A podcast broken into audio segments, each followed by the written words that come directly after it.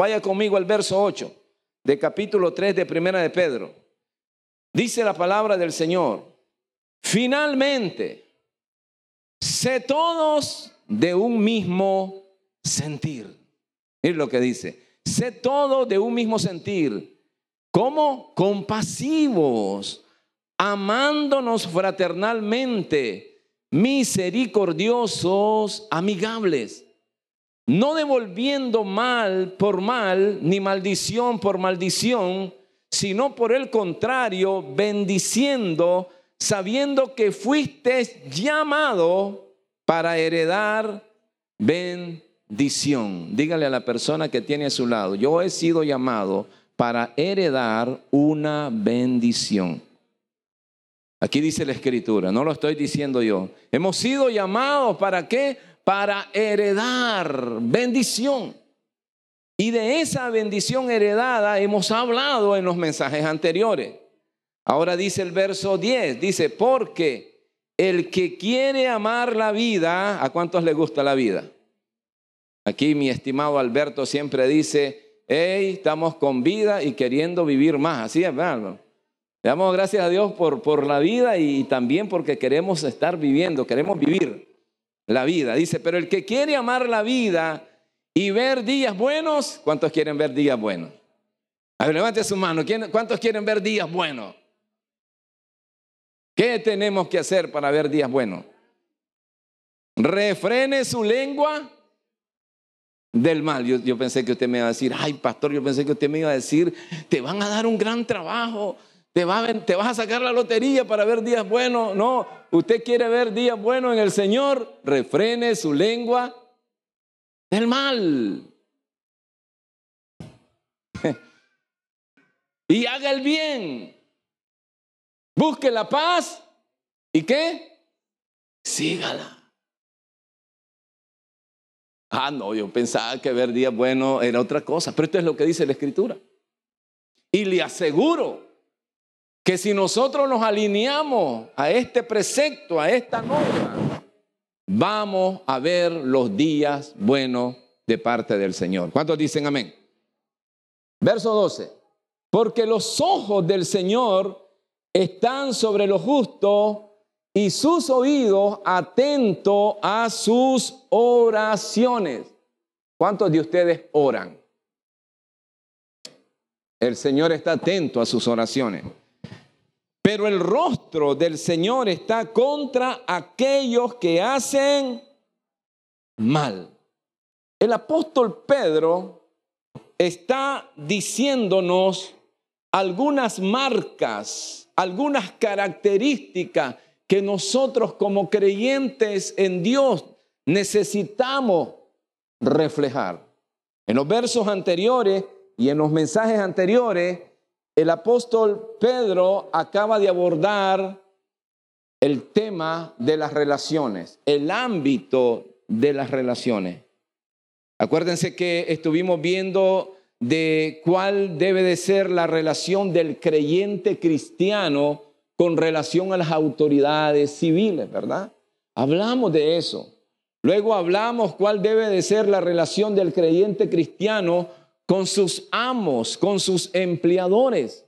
Entonces el apóstol Pedro está entrenando la conducta, la forma, ¿verdad?, de, andar del creyente. Y sencillamente, porque obedecemos a una razón, hemos sido llamados para bendición, no para maldición. Es triste que muchas veces nosotros como creyentes somos piedra de tropiezos para otras personas. Pero Pedro dice, ustedes son llamados para una bendición. Ustedes deben demostrar un buen testimonio ante el mundo y el mundo, las autoridades, ante sus empleadores. Ustedes deben demostrar un buen testimonio en el hogar, en el matrimonio. Entonces Pedro acaba de abordar el ámbito de las relaciones allí. Y ahora Pedro se mete en un resumen para darnos a entender ¿Cuáles son nuestras evidencias de cambio? Sigue el apóstol Pedro interesado en el testimonio. Hermano, cuando uno viene a Cristo, y, comienza a ser transformado por el Espíritu Santo.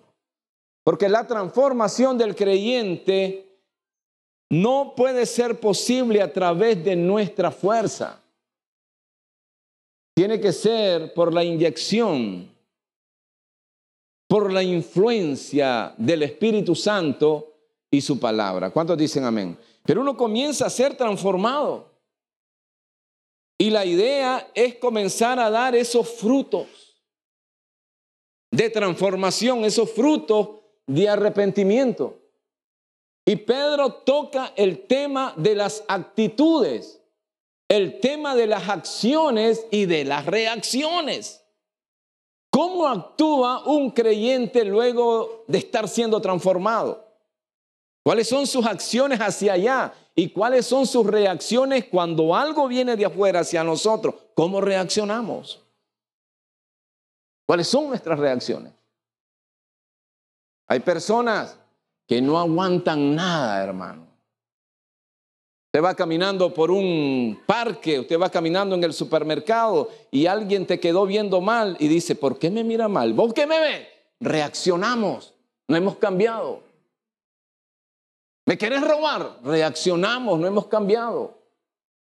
¿Cómo está actuando? Entonces el, el apóstol Pedro define algunas marcas que debe de tener el creyente y la iglesia cristiana. Y lo primero que el apóstol Pedro apunta es a la unidad. ¿Cuántos entienden unidad?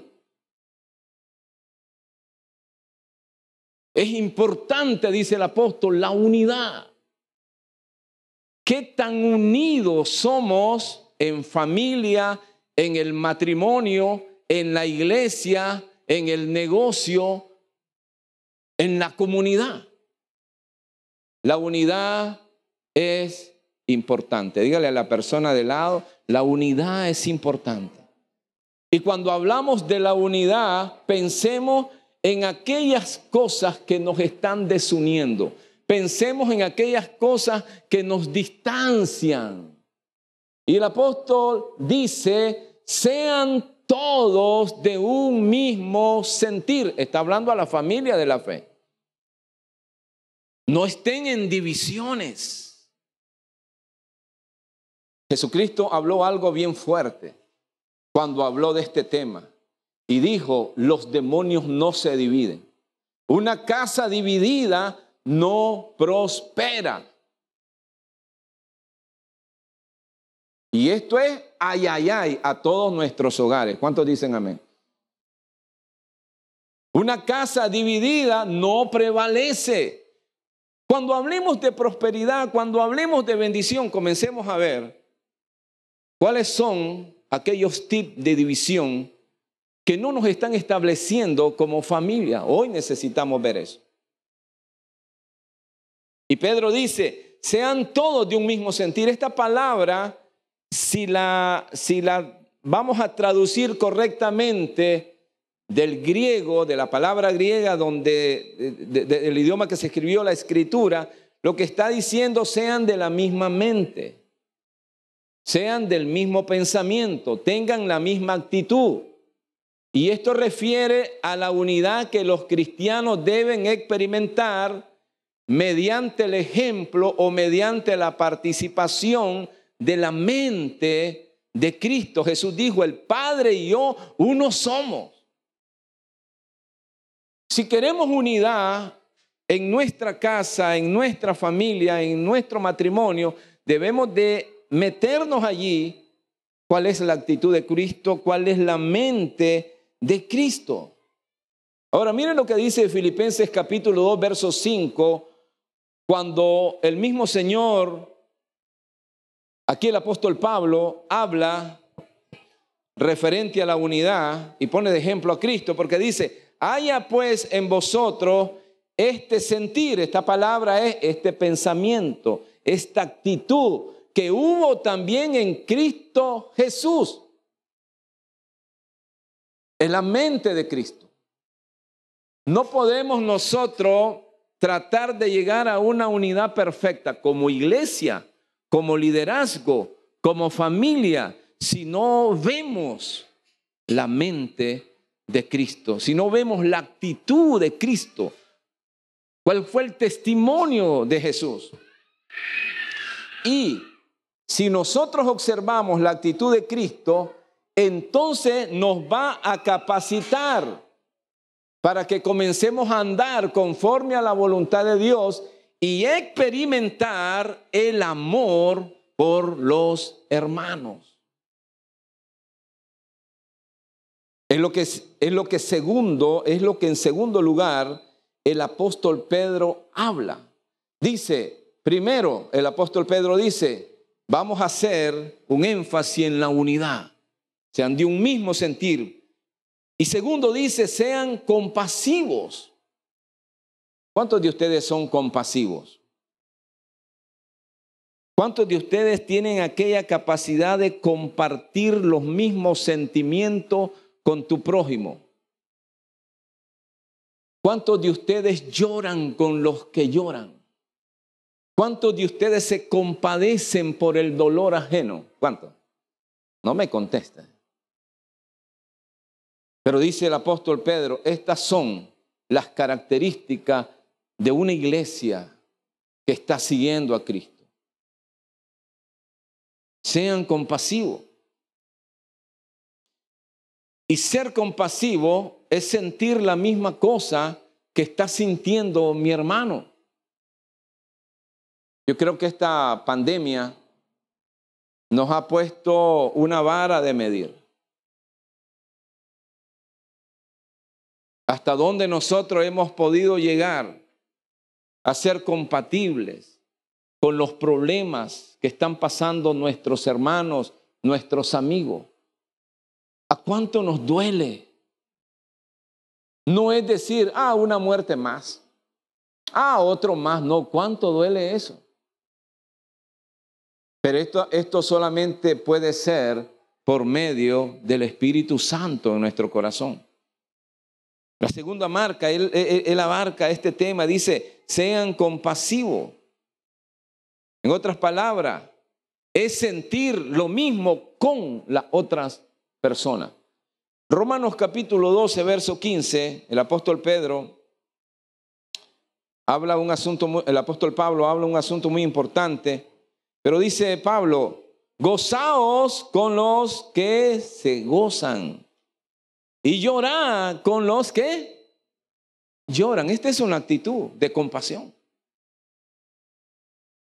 Yo estaba pensando en cosas sencillas que demuestran de lo que hay en nosotros. Por ejemplo, a ti te llega una tarjeta de invitación para un cumpleaños. Y si te llegó una tarjeta de invitación para un cumpleaños es porque quien te invitó quiere gozarse contigo. ¿Qué hace usted? No, tengo un compromiso.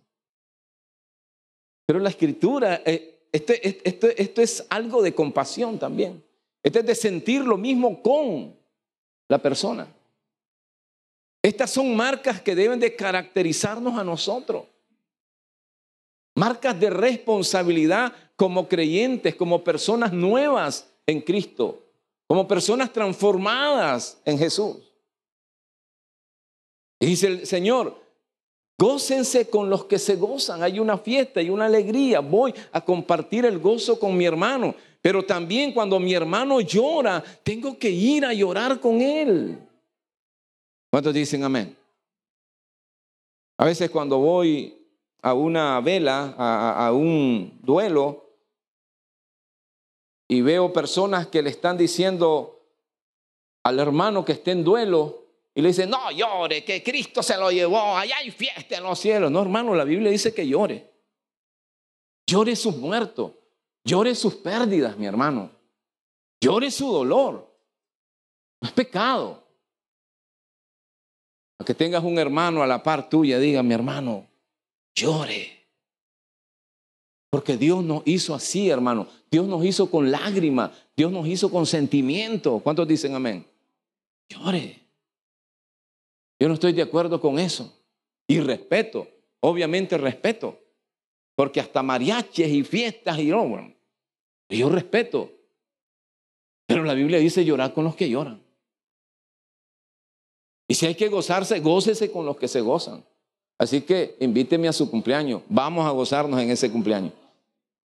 Ahora, esto quiere decir que cuando sufre un miembro del cuerpo de Cristo, todos debemos de sufrir con él.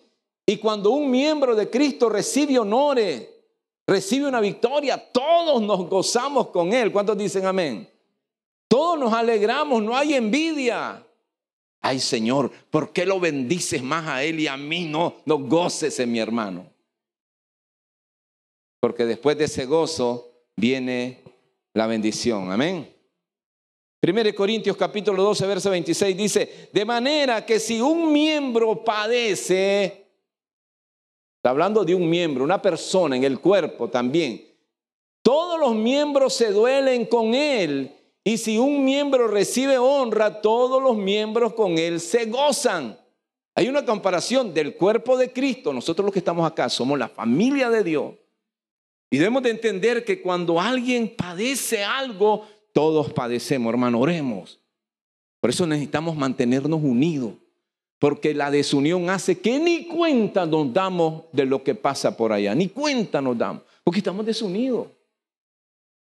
Bueno, y algunos que son bien reservados, que no les gusta abrirse, no dicen nada, son individualistas, pero la Biblia no nos enseña eso.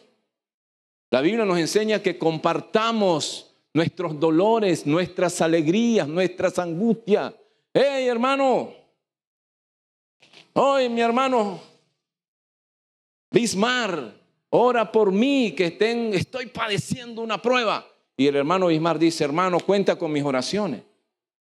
Ese es cuerpo. Aquí está hablando el apóstol Pedro de las actitudes, de las marcas que debe de tener una iglesia. Y una cosa es importante, el egoísmo y el yo en este asunto de compasión no van de la mano. Porque muchos somos individualistas. No, solo yo, solo yo, solo yo, solo yo. Yo con mi alegría, yo con mi dolor. Yo con mi alegría, yo con mi dolor. No, porque de manera que si un miembro padece, todos deben de compadecerse. ¿Qué pasa usted cuando usted está haciendo trabajo de carpintería en su casa y se golpea un dedo? ¿No le duele todo el cuerpo? ¿O solo el dedo? No, todo el cuerpo le duele, hermano. Y cuando se compra un reloj y usted se lo pone, todo usted se llena de honores. Amén. Usted no dice, mira mi mano, qué orgullosa. No, usted tiene un reloj. Así dice la Biblia. Y la tercera la tercera característica, el cual para mí es una de las marcas más importantes del creyente, es el amarse. Es el amor fraternal. Dice que el amor fraternal debe de ser la marca de calidad del compañerismo cristiano. Nosotros tenemos que hacer compañerismo cristiano. Y el amor fraternal, esa palabra, amor como amor de familia, debe de caracterizarnos. Y esa marca precisamente es la que caracterizó a los primeros hermanos, a la primera iglesia del primer siglo. Se amaban fraternalmente, compartían el café junto, compartían la cena junto, compartían la leche caliente juntos, compartían las oraciones juntos porque se amaban. Amor fraternal. Y esta cualidad del amor fraternal es muy importante para el apóstol Pedro porque él la recalca en toda su carta. Y no solamente él, sino Cristo mismo habla y dice un mandamiento nuevo les voy a dar. Ámense unos a otros con amor, dice, entrañable. Ámense de tal manera que les duele cuando algo está pasando con alguien.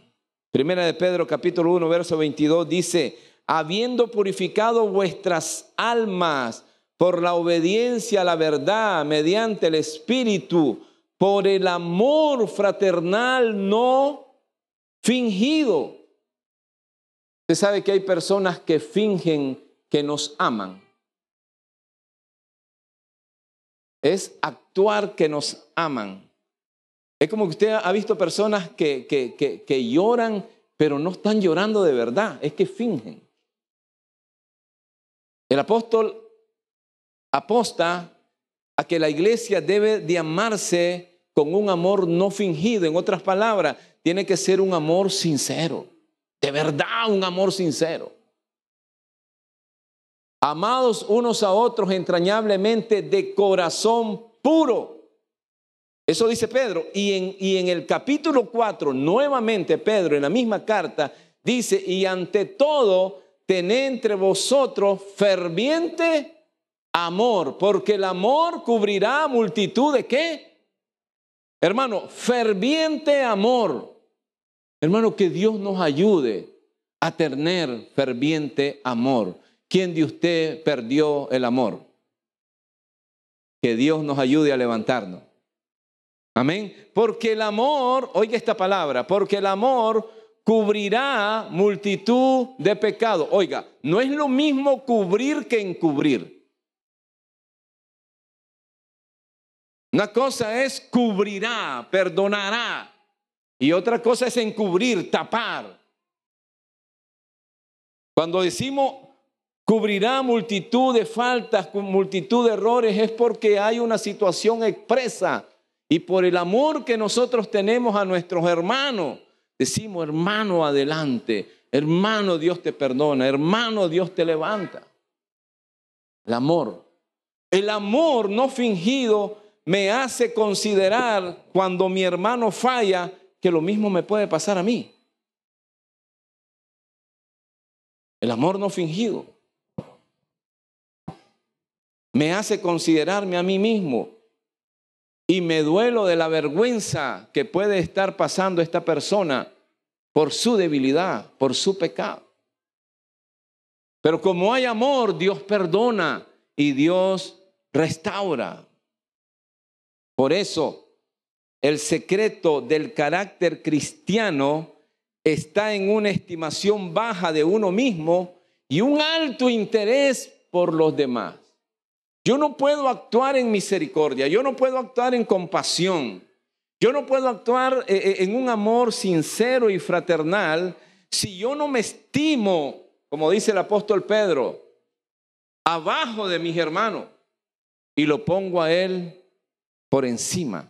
La Biblia nos explica que tenemos que ver a nuestros hermanos como superiores a nosotros mismos. Amén. Como superiores. Como personas más importantes a nosotros mismos. Y una marca muy importante que el apóstol Pedro también enfoca es la característica de la capacidad de perdonar. Los hermanos deben de perdonarse los unos a los otros. Por eso deben de confesarse su falta los unos a los otros. ¿Cuántos dicen amén a eso? Mire lo que dice Primera de Pedro 3:9. Ahí lo que acabamos de leer y dice, no devolviendo mal por mal. Mire qué clase de actitud. Usted de las personas que cuando le hace mal usted está pensando cómo regresarle el mal. El apóstol Pedro dice, eso está incorrecto. No debemos de devolver mal por mal, ni maldición por maldición, sino por el contrario, bendiciendo, sabiendo que fuiste llamado para heredar una bendición. Pedro lo que está expresando es que nosotros ahora transformados, Estamos siendo enseñados para que igual como Cristo nos perdonó a nosotros, nosotros tengamos la capacidad de perdonar a aquellos que han faltado contra nosotros. En el mundo vamos a tener aflicciones, vamos a tener ofensas de todo tipo, nos van a venir mal de todo tipo y el apóstol está, eh, eh, está estableciendo una norma, no devuelva mal por mal. Si, si usted lo estaba haciendo, párese. Amén. Párese. No maldiga cuando te maldigan. Más bien bendice. Cuando te desean mal, bendice porque estás llamado a heredar una bendición.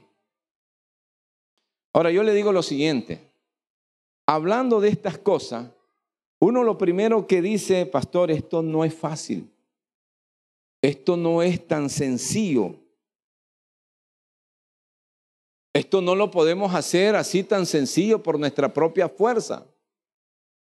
Esto no es espontáneo, hermano. Perdonar a alguien que te hizo daño. ¿Para cuántos de ustedes eso es sencillo? ¿Verdad que no? ¿Verdad que no? Hay sangre corriendo en las venas. Me decía un hermano, pastor, si no es salsa tomate, le corre, no es salsa tomate lo que corre en mis venas, es sangre que se calienta. No es sencillo. Pero esa es la naturaleza de nuestra vocación como cristiano. Y la naturaleza de nuestra vocación como cristiano radica en seguir el ejemplo de Cristo. ¿Cómo actuó Cristo?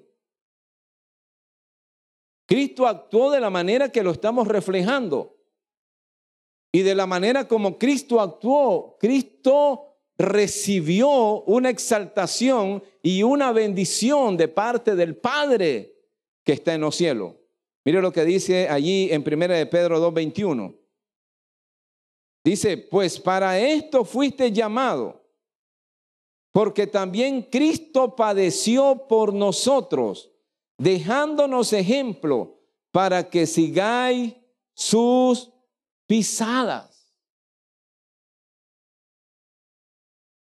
Cristo es nuestro ejemplo. Él padeció por nosotros dolor, vergüenza, rechazo. Él es nuestro ejemplo. Pero Cristo padeció y superó y recibió bendición, hermanos. Si si tú padeces y tú superas, vas a recibir bendición de parte del Señor. Romanos capítulo 8, verso 17 dice lo siguiente, hermano, que no solamente seguimos el ejemplo de Cristo cuando no tenemos que contestar, no solamente recibimos o seguimos el ejemplo de Cristo, ¿verdad? Cuando no tenemos que actuar mal, cuando nos maldicen, bendecimos. Cuando nos hacen daño, perdonamos como lo hizo Cristo. Pero no solamente seguimos ese ejemplo, sino que vamos a recibir con Él herencia de bendición también, como Él la recibió. Dice, y si hijos, también herederos, herederos de Dios y coherederos con Cristo, si es que padecemos juntamente con Él, para que juntamente con Él seamos como glorificado. Hermanos, si seguimos el ejemplo de Cristo, si padecemos como Cristo padeció, juntamente con Cristo, como Él fue glorificado, nosotros también vamos a ser glorificados. ¿Cuántos dicen amén? Ahora mire lo que dice el verso 18. Pues tengo por cierto, dice Pablo, que las aflicciones del tiempo presente no son comparables. ¿Qué aflicción estás pasando? Ah, pastor, vieran cómo me tratan en el trabajo, vieran cómo me humillan, vieran cómo me humilla mi esposa, vieran cómo me humilla mi marido, vieran cómo me humilla en el vecindario. Hermano, las aflicciones que estás pasando no son comparables con la gloria venidera que en nosotros se va a manifestar. Esta es la promesa. No te preocupes, porque hay una gloria reservada que no tiene comparación aquí en la tierra. ¿Cuántos dicen amén? Por eso tenemos que actuar de esa manera como Cristo actuó por nosotros, para darnos ejemplos a nosotros. Y quiero terminar, no me da chance para ver un tema más, pero quiero terminar con los resultados del ejemplo de Cristo. ¿Cuáles fueron los resultados del sufrimiento de Cristo? ¿Cuáles fueron los, beneficios? Porque uno dice, pastor, ¿y, usted cree que es fácil estar aguantando? Hay beneficios. Dios se las arregla para honrarte a su debido momento. ¿Cuántos dicen amén? ¿Cuántos de ustedes fueron humillados en el trabajo? Dios se las arregla para levantarte a su debido tiempo. Amén. ¿Cuántos de, ustedes fueron humillados en tu misma familia? Dios se los arregla para levantarte. Hay gente que dice, en el sufrimiento no hay beneficio, pero para Dios sí.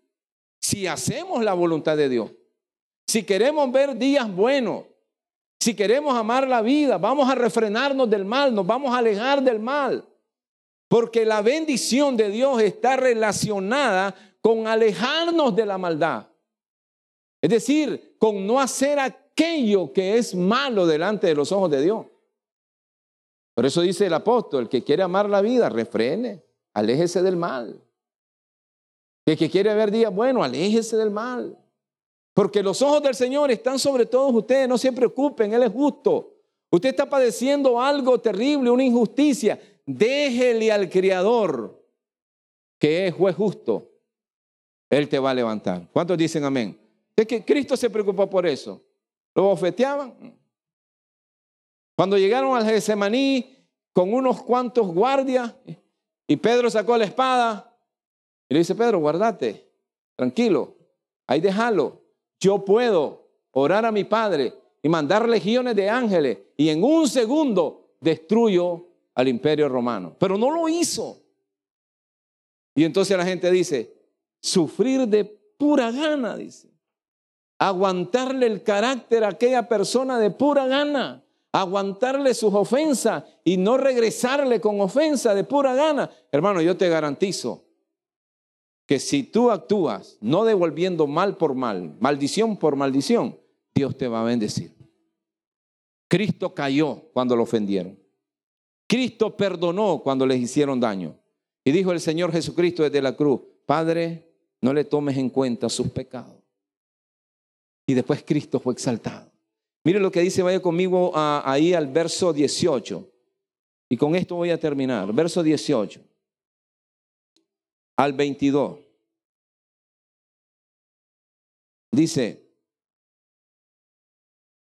porque también Cristo padeció una sola vez por los pecados, el justo por los injustos, para llevarnos a Dios, siendo a la verdad muerto en la carne, pero vivificado en espíritu, en el cual también fue y predicó a los espíritus encarcelados, lo que en otro tiempo desobedecieron cuando una vez Esperaba la paciencia de Dios en los días de Noé, mientras que se preparaba el arca en la cual pocas personas, es decir, ocho personas nada más, fueron salvadas por agua. El bautismo que corresponde a esto ahora nos salva, no quitando las inmundicias de la carne, sino como la aspiración de una buena conciencia hacia Dios. Porque la resurrección de Jesucristo, por la resurrección de Jesucristo, quien habiendo subido al cielo, está a la diestra de Dios y a Él están sujetos ángeles, autoridades y potestades. El sufrimiento de Cristo, divinamente ordenado por Dios, resultó en beneficio para nosotros. El sufrimiento de Cristo tenía un propósito que culminó con dos consecuencias beneficiosas para nosotros. Número uno, Cristo con su sufrimiento y su muerte abrió para los hombres el camino a Dios. Si Cristo no hubiera sufrido lo que sufrió, si Cristo no hubiera muerto como murió, no tendríamos hoy un camino abierto donde podemos llegar mañana, tarde y noche a la presencia de Dios. ¿Cuántos dicen amén? De alguna manera el padecimiento, el sufrimiento como cristiano tendrá buenos resultados. Hermano, yo te digo, aguanta, aguanta, aguanta. ¿Quieres ver días buenos? ¿Amas la vida? Aléjate del mal quédate callado. Guárdate, porque Cristo padeció y por su padecimiento nos abrió a nosotros un camino a Dios. Y el otro beneficio que tal vez no es para nosotros y no es muy familiar, es que a consecuencia de la muerte física de Cristo, su espíritu se separó de su cuerpo y fue capacitado para salir y predicar en el mundo del Espíritu. Cristo muere. Su espíritu es separado de su cuerpo. Y ahora Él es capacitado para ir al mundo del espíritu y predicar. Dice que bajó a los, a los infiernos. Predicó a los espíritus en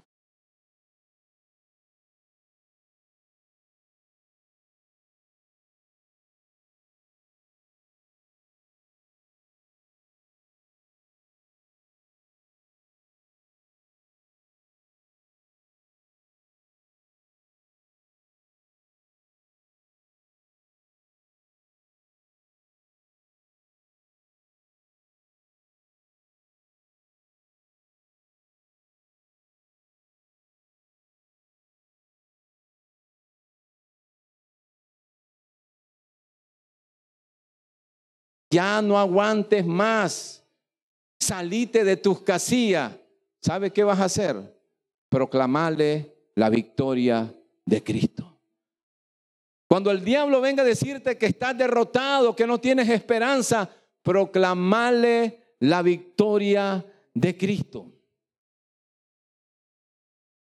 Cuando el diablo venga a decirte que te vas a morir de lo que estás pasando, proclamale que Cristo ha vencido sobre la muerte y que Él está reinando por los siglos de los siglos. El diablo es bueno para ponernos bulla.